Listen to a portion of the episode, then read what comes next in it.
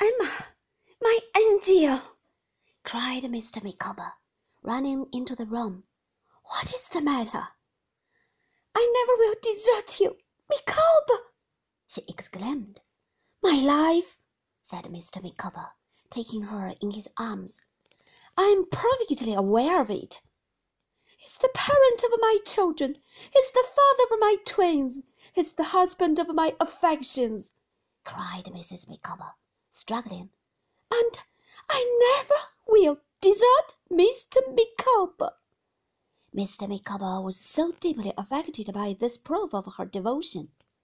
As to me, I was dissolved in tears, that he hung over her in a passionate manner, imploring her to look up and to be calm.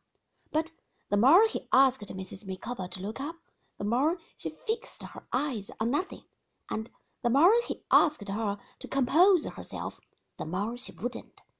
Consequently, Mr. Micawber was soon so overcome that he mingled his tears with hers and mine, until he begged me to do him the favour of taking a chair on the staircase while he got her into bed.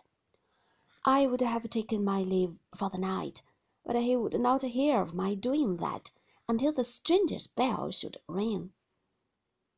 So I sat at the staircase window until he came out with another chair and joined me. How is Mrs. Micawber now, sir? I said. Very low, said Mr. Micawber, shaking his head.